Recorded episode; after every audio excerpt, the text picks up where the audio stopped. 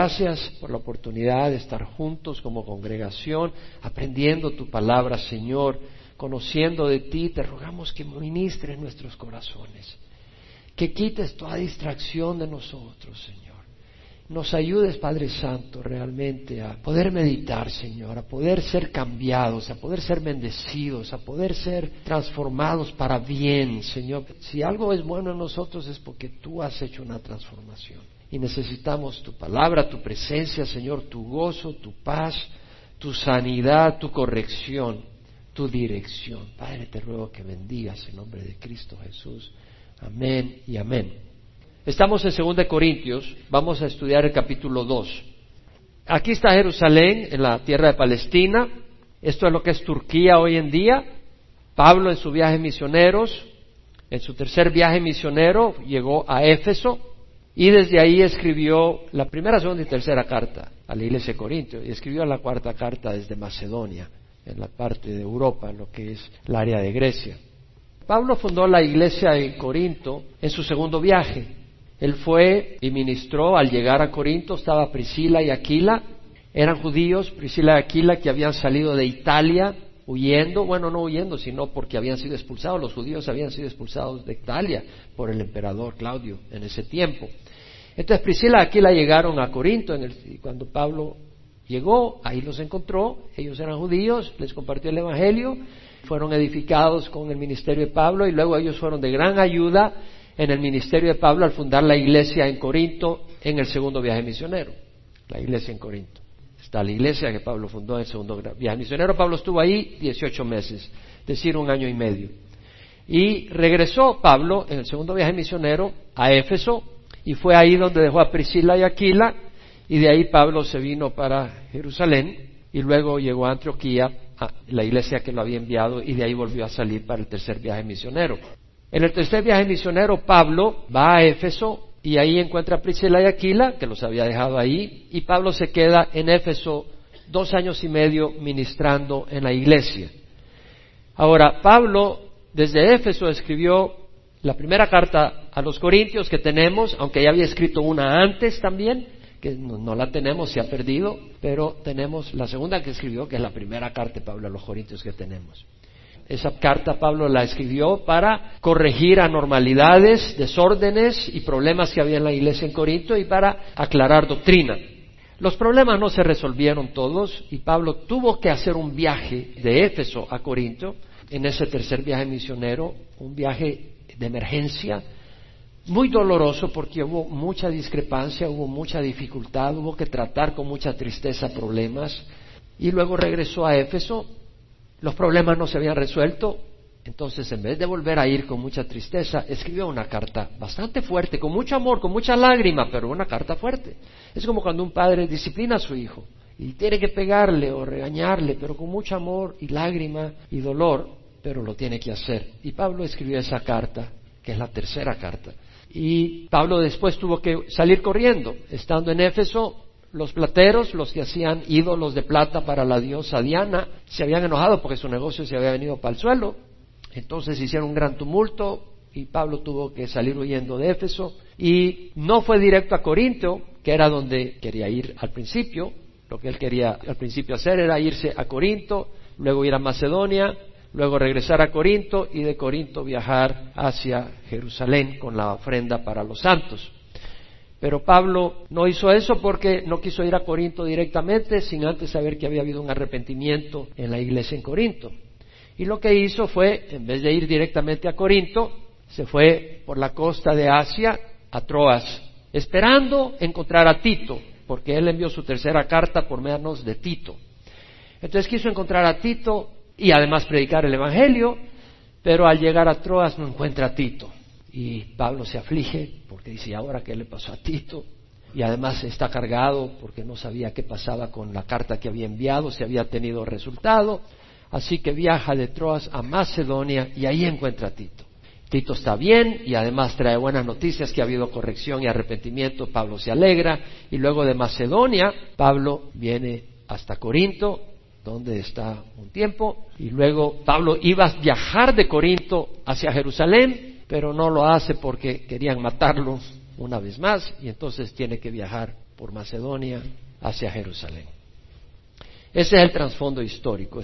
Y es bueno que ustedes tengan un mapa en su Biblia que les ayude a entender estas cosas. Porque lo que estamos estudiando es la palabra de Dios que ha sido transmitida en circunstancias reales, como la palabra de Dios se aplica en nuestras vidas reales. Dios no es imaginación, es real. Dios es el creador del universo. Y la palabra de Dios es para gente de carne y hueso, para saber cómo vivir nuestras vidas en una manera que le agradan a Dios. Nunca se me olvida, estaba yo en el ministerio de oración de Calvary Chapel Costa Mesa. Llegaba la gente en la noche y orábamos por ellos, estaba un día a la semana. Y un día llegó alguien medio conflictivo y yo le empiezo a ministrar, me dice, no, tú no eres bueno porque tú estás más en el cielo que en la tierra, no sirves para acá. Y realmente estaba equivocado el hombre, porque simple y sencillamente lo que él estaba buscando para sus problemas eran respuestas carnales y las respuestas son de Dios. El Señor nos enseña a poner los ojos en el cielo, nuestra esperanza en el Señor. Dios nos ha dado su palabra para guiarnos aquí en la tierra, pero su palabra es pura, es perfecta y habla de una promesa en el cielo, donde tenemos nuestros tesoros, acumulados tesoros, no en la tierra donde la polía y la herrumbre destruyen y donde los ladrones penetran y roban, sino en el cielo donde ni la polía ni la herrumbre destruyen ni los ladrones penetran y roban, porque donde está tu tesoro, ahí está tu corazón. Entonces, si pones tu tesoro en la tierra, te va a ir muy mal, porque o la polía o la herrumbre se lo destruye, o los ladrones penetran y roban, o al fin y al cabo, cuando te mueras, ¿de qué te sirve? No te los puede llevar. Y lo único que te puede servir es tu relación con Dios. ¿Qué hiciste con Cristo? Con el Evangelio que escuchaste, ¿qué hiciste con ese Evangelio? ¿Te lo tragaste, lo ignoraste, cerraste el oído, viviste como te dio la gana? Simplemente fuiste a la iglesia un rato cada domingo y después viviste como querías, sin conocimiento, porque la iglesia es más que rituales. Dios nos dio su palabra, la palabra de Dios es vida. Amén. Entonces Pablo dice en el capítulo 2, y de nuevo, hermanos, requiere esfuerzo porque lo que hacemos es estudiar la palabra del Señor. Amén. Estamos edificándonos. Me encantaría muchas veces no necesariamente entrar en detalles y, ser más ágil en el proceso de transmitir la palabra, pero yo creo que es importante hacer nuestro esfuerzo y aprender y estudiar y entender. Pablo dice en el capítulo 2, pero en mí mismo decidí esto, no ir otra vez a vosotros con tristeza. Porque si yo os causo tristeza, ¿quién será el que me alegre? Sino aquel a quien entristecí. Y esto mismo os escribí, para que cuando yo llegue no tenga tristeza de parte de los que deberían alegrarme confiando en todos vosotros de que mi gozo sea el mismo de todos vosotros. Pues por la mucha aflicción y angustia de corazón os escribí con muchas lágrimas, no para entristeceros, sino para que conozcáis el amor que tengo especialmente por vosotros. Pero si alguno ha causado tristeza, no me la ha causado a mí, sino hasta cierto punto para no exagerar a todos vosotros. Es suficiente para tal persona este castigo que le fue impuesto por la mayoría. Así que por el contrario vosotros más bien deberías perdonarlo y consolarlo, no sea que en alguna manera éste sea abrumado por tanta tristeza. Por lo cual os ruego que reafirméis vuestro amor hacia él, pues también con este fin os escribí para poneros a prueba y ver si sois obediente en todo. Pero a quien perdonéis algo yo también lo perdono, porque en verdad lo que yo he perdonado, si algo he perdonado, lo hice por vosotros en presencia de Cristo para que Satanás no tome ventaja sobre nosotros, pues no ignoramos sus ardides. Vemos los primeros once versículos. Pablo dice, pero en mí mismo decidí esta vez no ir otra vez a vosotros con tristeza, no ir otra vez. O sea que ya había ido una vez con tristeza y no fue en su primer viaje, en su segundo viaje misionero. El segundo viaje misionero, Pablo llegó a Corinto y estableció la iglesia. Ese fue un viaje muy contento. Bueno, con problemas, dificultades, pero fue un viaje de bendición. Pablo fundó la iglesia. Fue en el tercer viaje misionero que Pablo tuvo que hacer un viaje de emergencia para ministrar y dice, decidí esto, no ir otra vez a vosotros con tristeza. O sea, ya fui una vez con tristeza y no quiero ir otra vez con tristeza, con un mensaje difícil y tener una situación complicada. Entonces Pablo dice, no, prefiero escribirles. Y así que fue que Pablo les escribió la tercera carta. No iré otra vez a vosotros con tristeza, porque si yo os causo tristeza, ¿quién será el que me alegre sino aquel a quien entristecí? Es decir, el que alegraría a Pablo es la persona a quien entristeció. Si os causo tristeza, si yo te entristecí, la razón de mi alegría es que te vea alegre. O sea, arrepentido, corregido. O sea, Pablo no tiene el deseo de causar tristeza, pero es necesario a veces. Es necesario. En Hebreos 12 leemos que el autor nos enseña y dice en el versículo 11, al presente ninguna disciplina parece ser causa de gozo, sino de tristeza. Sin embargo, a los que han sido ejercitados por medio de ella les da después fruta pasible de justicia. O sea, la disciplina es necesaria en un hogar. Un padre debe disciplinar a sus hijos. Oh, no es causa de gozo al principio, pero es necesaria. De hecho, el autor de Hebreos, que puede haber sido Pablo u otro siervo, no estamos 100% seguros, dice en los versículos anteriores, no tengas en poco la disciplina del Señor ni te desanimes al ser reprendido por Él. Y muchas veces el Señor reprende a través de los papás a sus hijos y en la iglesia muchas veces el Señor reprende a través de los pastores, a la congregación, a los hermanos, al rebaño o a través de otras personas dentro de la misma congregación. Dios puede usar a distintas personas para corregir en el camino recto. El autor de Hebreos dice, el Señor al que ama disciplina y azota todo el que recibe por hijo. Es para vuestra corrección que sufrís. Dios os trata como a hijos, porque ¿qué hijo hay a quien su padre no discipline? Pero si estás sin disciplina, de la cual todos han sido hechos partícipes, entonces sois hijos ilegítimos y no hijos verdaderos. Entonces vemos la importancia de la disciplina. Es necesario corregir en el hogar y es necesario corregir en la iglesia. Un médico amigo que descubra que tienes cáncer y no te dice nada porque estás pasando una vacación de un mes en su ciudad, yo creo que no sería muy buen amigo. Si tienes un cáncer que hay que responder inmediatamente y hacer algo, te dice, ¿sabes qué? Lo siento, yo sé que quieres disfrutar un mes acá, o eh, tal vez querías pasar un par de meses, pero mira, hemos visto que tienes cáncer, tenemos que operarte y right away. Ese es un médico amigo tenemos que ponerte bajo la disciplina del bisturí y hacer cirugía y, tú dices, bueno, es necesario. Un verdadero pastor que no está buscando popularidad va a traer disciplina dentro de la iglesia. Proverbios leemos, fieles son las heridas del amigo, profusos, excesivos los besos del enemigo. Un verdadero amigo te dice cuando ve que estás mal, te dice si vas por el mal camino, no te deja ir a la destrucción. Pablo había dado orden a la iglesia en Corinto de disciplinar a una persona inmoral.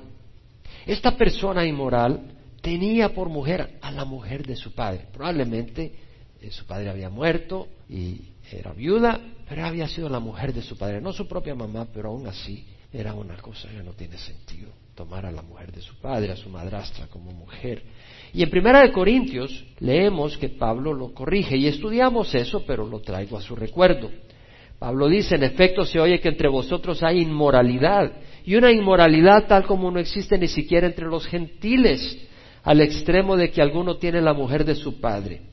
Y os habéis vueltos arrogantes en lugar de haberos entristecido, para que el que de entre vosotros ha cometido esta acción fuera expulsado de en medio de vosotros. Pues yo por mi parte, aunque ausente en cuerpo, pero presente en el espíritu, como si estuviera presente, ya he juzgado al que cometió tal acción en el nombre de nuestro Señor Jesús, cuando vosotros estéis reunidos y yo con vosotros en, espíritu, con el poder de nuestro Señor Jesús, entregada ese tal a Satanás para la destrucción de su carne, a fin de que su espíritu sea salvo en el día del Señor Jesús. Vemos la disciplina fuerte que pone Pablo, dice. A esta persona que está en esta inmoralidad, entréguenlo a Satanás para que el Señor destruya su cuerpo, pero su espíritu sea salvo. Obviamente era un creyente. Y Pablo dice, vuestra jactancia no es buena. Es decir, la iglesia estaba diciendo somos tolerantes. Aquí todo es paz y amor. Dice un momento, no hay paz y amor con el cáncer, tienes que resolverlo, tienes que quitarlo. No hay paz y amor contra la maldad y contra la inmoralidad. No vamos a hacer paz con la inmoralidad, hay que eliminarla. Si no sabes que un poco de levadura fermenta toda la masa.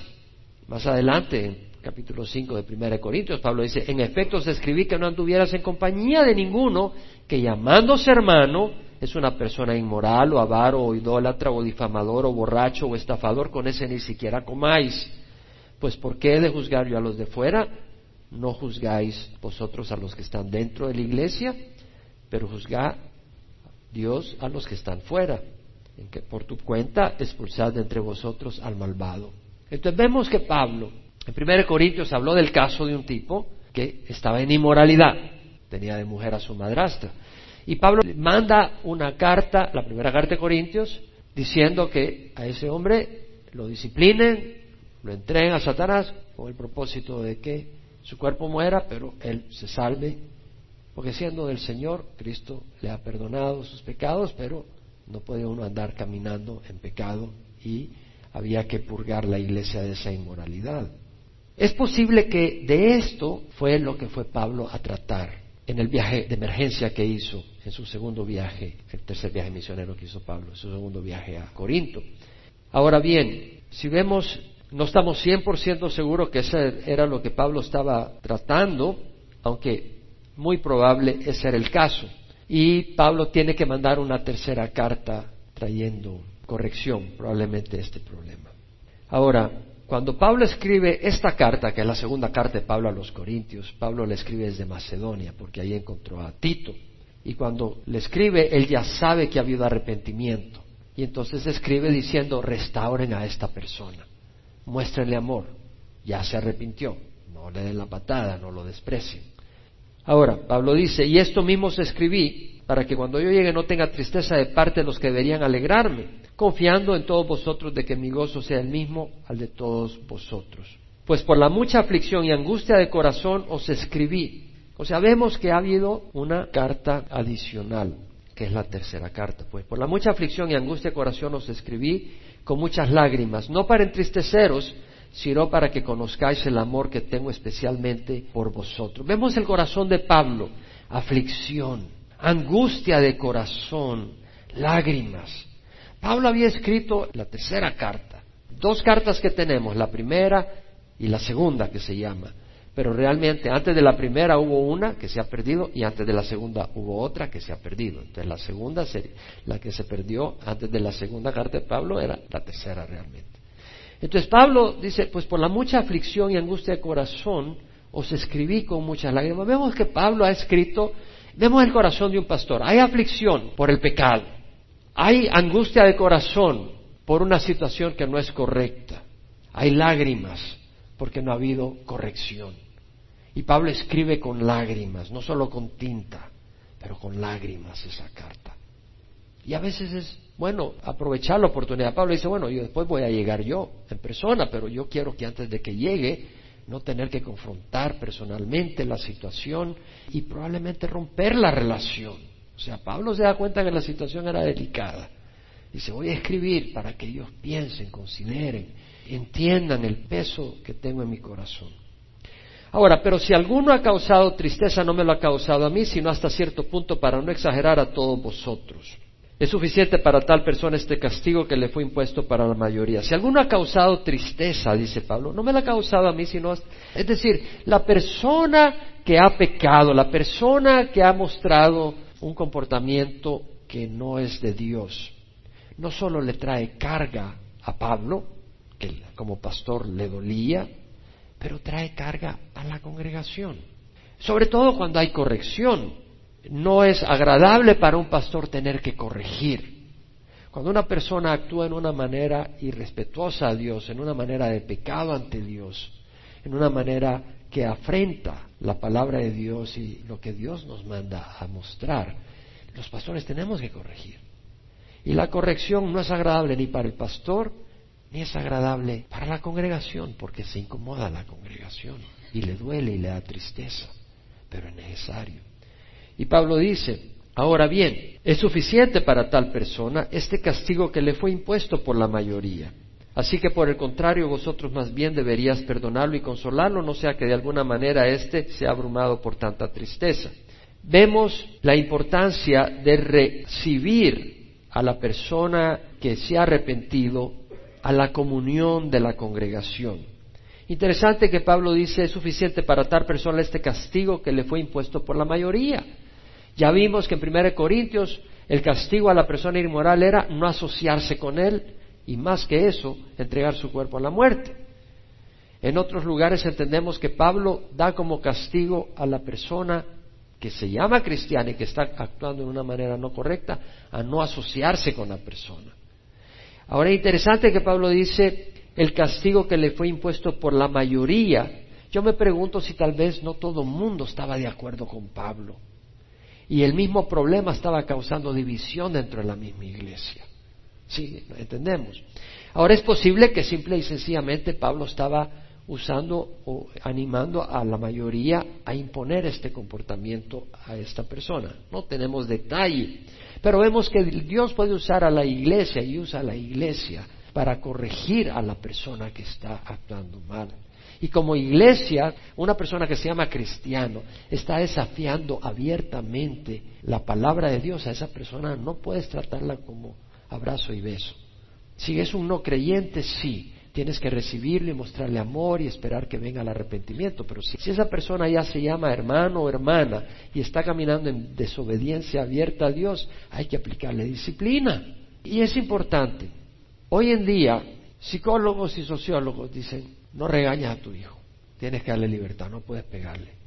De hecho, te echan la policía. Yo no estoy hablando de abuso físico, pero pegarle no es abuso físico, a menos que le estés sangrando a tu hijo a tu hija y lo estés pegando a cada rato, le pegué en la boca, tamaño golpeo. No, pero darle una nalgada, un par de nalgadas a veces es necesario. Y es necesario la disciplina. Y la Biblia nos enseña de eso. Pero ahora estos psicólogos y sociólogos, no, no hay tiempo para esas cosas. Y Estados Unidos está cosechando el fruto. Matazón por cualquier cosa. Te enojaste con el gobierno a ir al aeropuerto y matar gente. Tienes problemas en algo, vas a la escuela y matas a tu maestro. ¿Por qué? Se ha quitado a Dios de la escuela. Se ha quitado a Dios de los hogares. No hay un temor de Dios. Según de Timoteo, Pablo nos habla del problema y dice, debes de saber que en los últimos días vendrán tiempos difíciles porque los hombres serán amadores de sí mismos.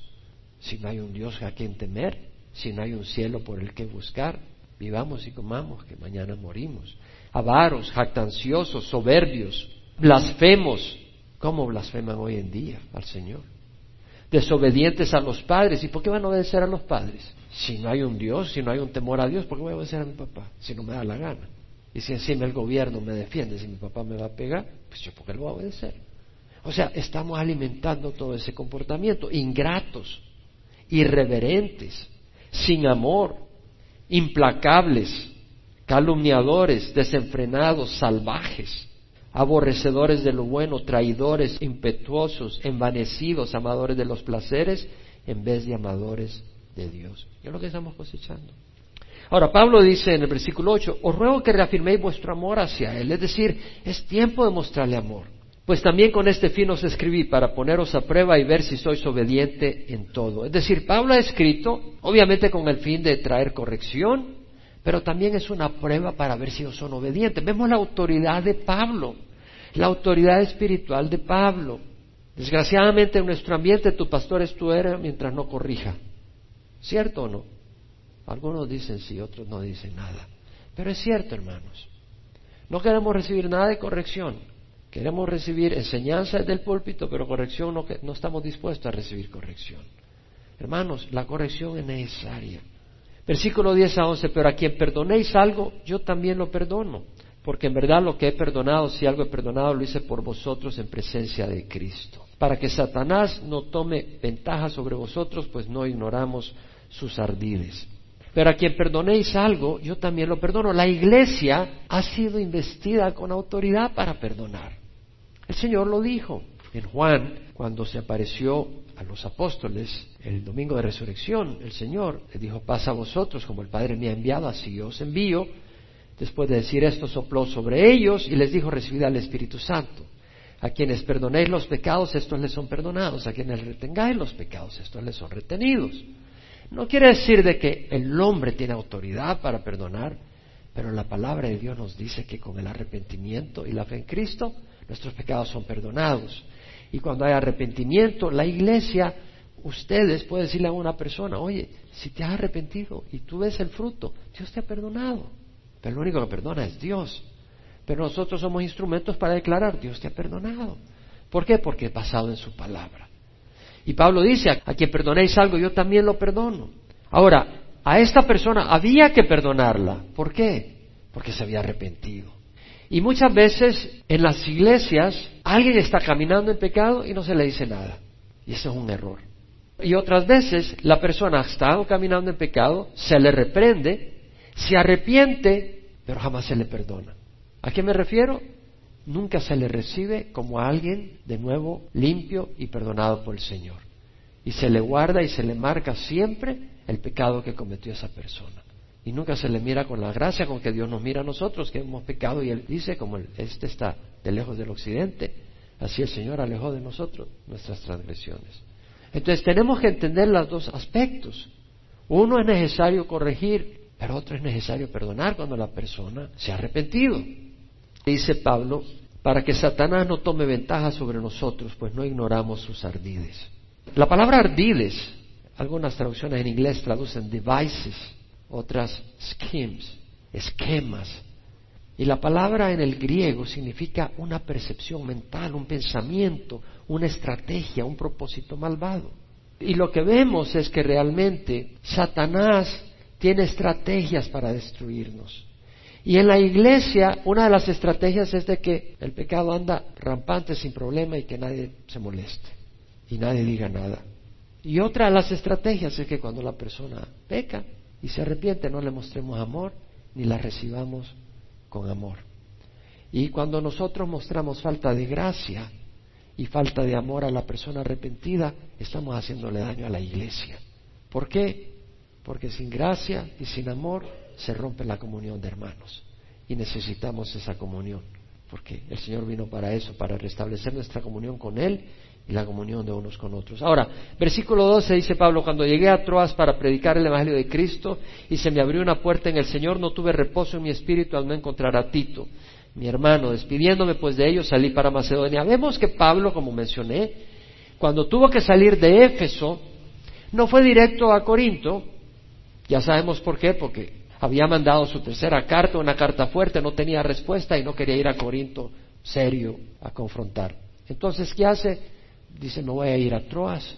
Ahí veo a Tito y veo qué pasó y de ahí vamos juntos vía Macedonia a Corinto. Pero al llegar a Troas no encuentra a Tito. Pablo había ido a Troas con tres propósitos. Una, encontrar a Tito.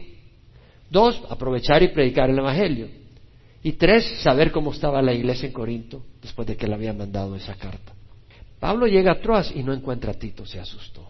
Ahora dice Pablo, cuando llegué a Troas para predicar el Evangelio de Cristo, se me abrió una puerta en el Señor. Importante.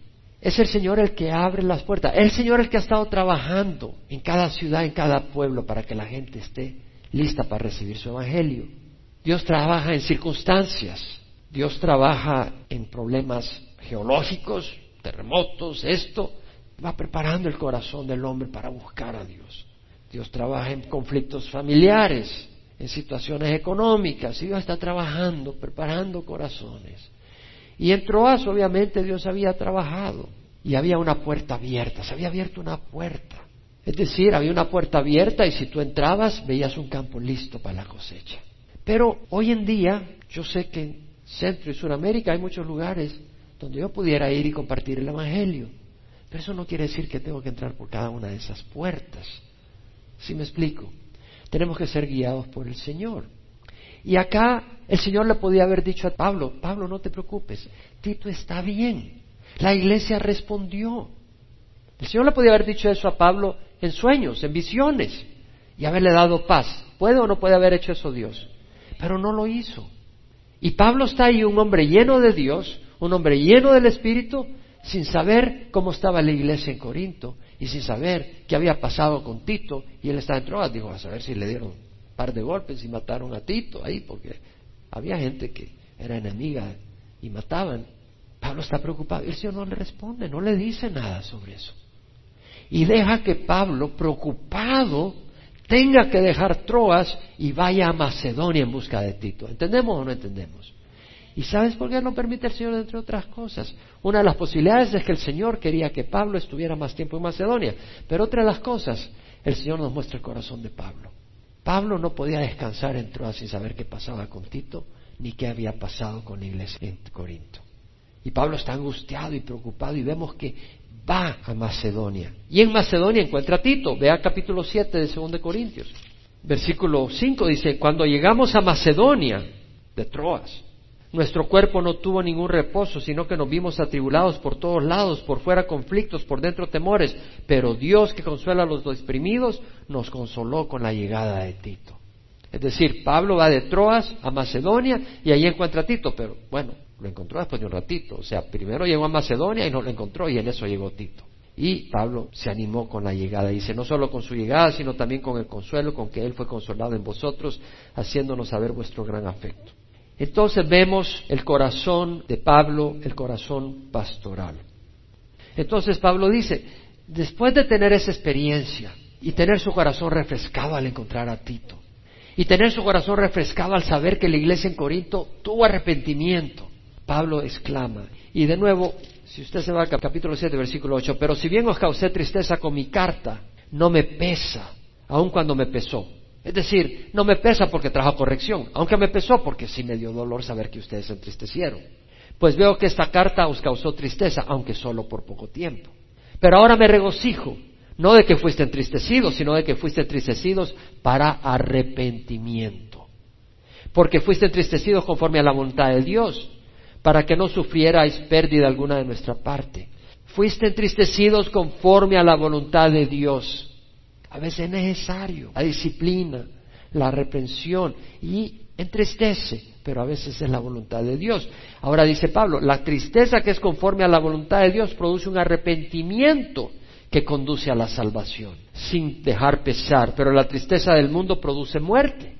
Es decir, tú puedes entristecerte ante la reprensión y rebelarte ante la reprensión. Y esa actitud y esa tristeza te lleva a la muerte, porque simplemente has rechazado la corrección del Señor.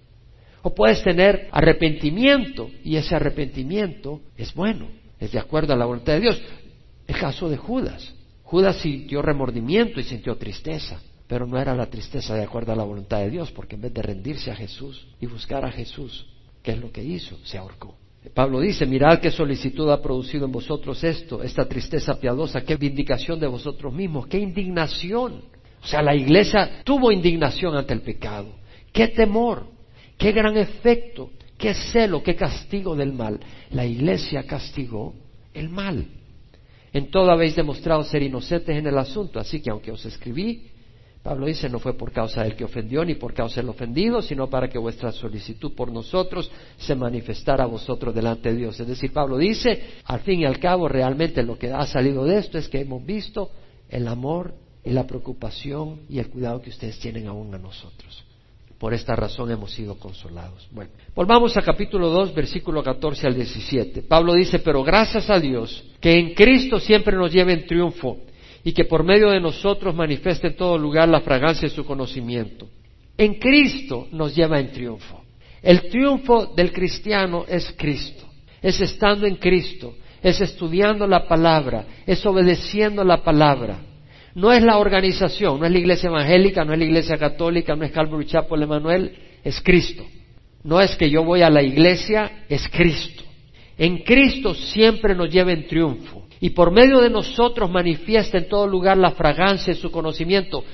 O sea, dice mi pueblo perece por falta de conocimiento. Yo lo pude ver claramente en El Salvador durante la guerra civil. No solo muerte física, pero la gente estaba confundida. Muchos morían sin conocer al Señor y ese es morir y irse al infierno. Mi pueblo perece por falta de conocimiento. Nosotros, ¿qué hacemos? Estudiar la palabra del Señor, experimentar la palabra de Dios. Y nosotros que conocemos la palabra del Señor, la compartimos a donde caminamos. La vivimos a donde caminamos. Amén. La vivimos a donde caminamos. Entonces vemos que dice, por medio de nosotros manifiesta en todo lugar la fragancia de su conocimiento. Es un aroma. Y Pablo dice, porque fragante aroma de Cristo somos para Dios. Es decir, ¿dónde está Cristo? En medio de nosotros. Yo estoy con ustedes hasta el fin del tiempo, dijo el Señor. Está en medio de nosotros. ¿Y dónde está su fragancia? Somos nosotros. Al caminar, al obrar, al mostrar amor, al mostrar amabilidad, al mostrar perdón, al caminar en rectitud, al rechazar el pecado, somos la fragancia de, de Cristo y por medio de nosotros manifiesta en todo lugar la fragancia de su conocimiento, porque fragante aroma de Cristo somos para Dios, entre los que se salvan y entre los que se pierden. ¿Hay cuántos grupos? Dos, los que se salvan y los que se pierden. ¿En cuál grupo estás? No hay grupo intermedio. No hay grupo intermedio. No dicen los católicos y los evangélicos. No dicen los bautistas y los pentecostales. Dicen los que se salvan y los que se pierden. ¿En qué grupo estás? Amén. ¿En qué grupo estamos? Los que se salvan y los que se pierden. Mira lo que dice. Para unos olor de muerte para muerte y para otros olor de vida para vida. ¿Cómo es eso? ¿Te ha ocurrido que a veces tú llevas la palabra y a esa persona le caíste mal para el resto de su vida y ni quieren saber de ti? ¿Sabes por qué eres un tufo para esa persona? Eres tufoso, eres apestoso, apesta. Te ven y, ah, ya viene este apestoso. Ya es una peste espiritual. Y hay otra persona que llegas, hola, ¿cómo estás? Feliz de que llegas. ¿Sí? Porque eres un aroma de vida. Para unos eres aroma de muerte. Para muerte. ¿Sabes por qué dice para muerte? Porque nosotros que compartimos la palabra de Dios, si tú la rechazas, esa palabra de Dios un día te va a juzgar para condenación eterna. ¿Me oyes? En Juan leemos que Jesús dijo, el que me rechaza y no recibe mis palabras, tiene quien lo juzgue. La palabra que he hablado, esta lo juzgará en el día final. Porque yo no he hablado por mi propia cuenta, sino que el Padre mismo que me ha enviado me ha dado mandamientos sobre lo que he de decir y lo que he de hablar. Y sé que su mandamiento es vida eterna. Por eso lo que hablo, lo hablo tal como el Padre me lo ha dicho. La palabra de Dios es vida eterna. Entonces vemos que el que rechaza la palabra de Dios está rechazando al que envió el Padre, que es Jesucristo, que es la palabra viva. Entonces, cuando nosotros damos testimonio de Cristo, de Cristo, pues si te das cuenta, Pablo llegó a predicar a Troas el Evangelio de Cristo, porque Cristo es el que murió en la cruz, nadie más. Cristo es el que resucitó por nosotros. Cristo es la cabeza y el fundamento de su iglesia. Es Cristo. Entonces, cuando nosotros somos el aroma de Cristo para unos, seremos olor de muerte para muerte y para otros olor de vida para vida. Y para estas cosas, ¿quién está capacitado? Pablo dice, yo no estoy en el negocio de algunas personas religiosas que están negociando. Yo estoy en el negocio serio de la palabra de Dios. Y esa palabra trae vida a algunos y muerte a otros. ¿Estamos o no estamos? ¿Te das cuenta que tú eres un instrumento de gran poder en este mundo si tú tienes la palabra de Dios? No dije si eres religioso. No dije si sabes de Jesús. Porque yo sabía mucho tiempo de Jesús sin conocer a Jesús. Es si conoces a Jesús. Si conoces su palabra. ¿Estamos? Si conoces su palabra y buscas vivir en su palabra con el Espíritu Santo, tú eres un instrumento de vida para aquellos que han estado en la oscuridad y salen a la luz al ver la luz. Y eres instrumento de muerte para aquellos que oyen y te dan la espalda y siguen en su mundo.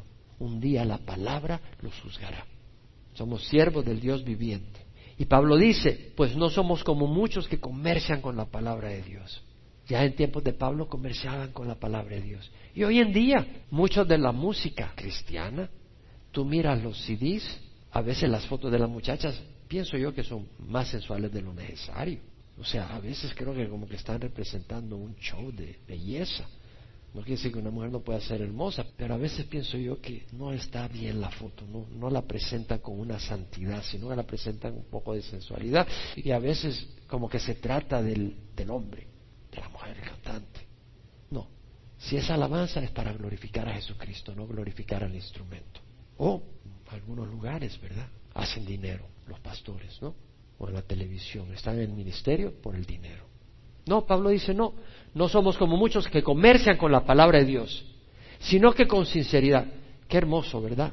Poder ser sincero, que no haya una doble intención, que no haya doble intención en lo que un pastor predica, en lo que un maestro enseña, sino que con sinceridad, como de parte de Dios, un pastor debe ser enviado de Dios, debe ser fiel a Dios antes que a los hombres, debe ser a Dios antes que a la organización como de parte de Dios y delante de Dios os hablamos en Cristo.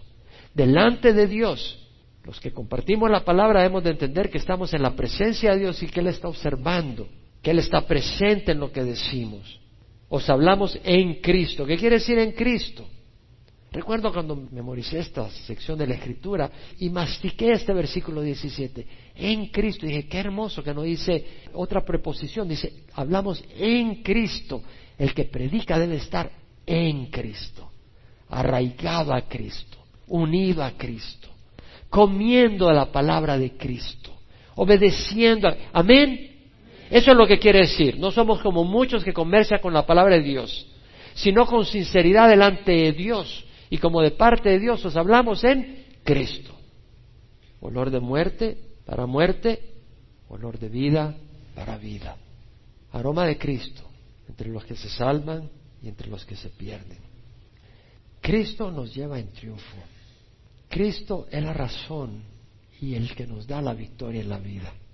En tiempos de Roma, cuando un comandante había ido a pelear a tierras lejanas para el emperador y había logrado vencer al enemigo y había matado por lo menos cinco mil soldados enemigos y había adquirido tierras enemigas para Roma y para el emperador.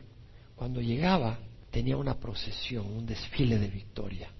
Y en el desfile de victoria el comandante, el capitán, el general, entraba en un carro de oro, el que había llevado al ejército a la victoria.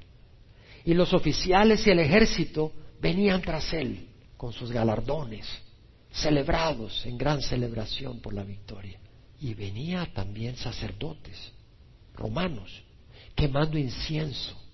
Y además venía los soldados enemigos que habían capturado, los reos encadenados, venían detrás. Y ese incienso era un aroma que tenía un significado distinto para los dos grupos. Para los soldados era un aroma de victoria. Para la gente que estaba ahí era un aroma de victoria. De victoria, de triunfo, de nuevas tierras, de éxito. Pero para los que iban encadenados era un aroma de muerte. Porque ¿sabe para dónde iban ellos? Para el circo romano a enfrentarse a las fieras hambrientas, a donde morían. Cristo es nuestro capitán y Él nos ha dado victoria. Y el aroma de Cristo es de victoria. Para otros es de muerte. ¿Estás seguro que eres salvo? Y no lo digo para apuntarte, lo digo para invitarte. ¿Estás seguro que tienes salvación? Que si mueres hoy, ¿estás segura que si mueres hoy vas al reino de los cielos? No, pero mis primos y mis tíos me van a sacar con oraciones y todo. ¿Sabes qué? La salvación es personal. Tú tienes que decidir. Dice, bueno, lo que pasa es que no me quiero comprometer, lo está rechazando. Jesús dijo, el que no está conmigo está contra mí. El que no recoge conmigo, desparrama. Tienes que decidir en tu corazón en quién voy a poner la fe. ¿En Calvary Chapel o en Cristo?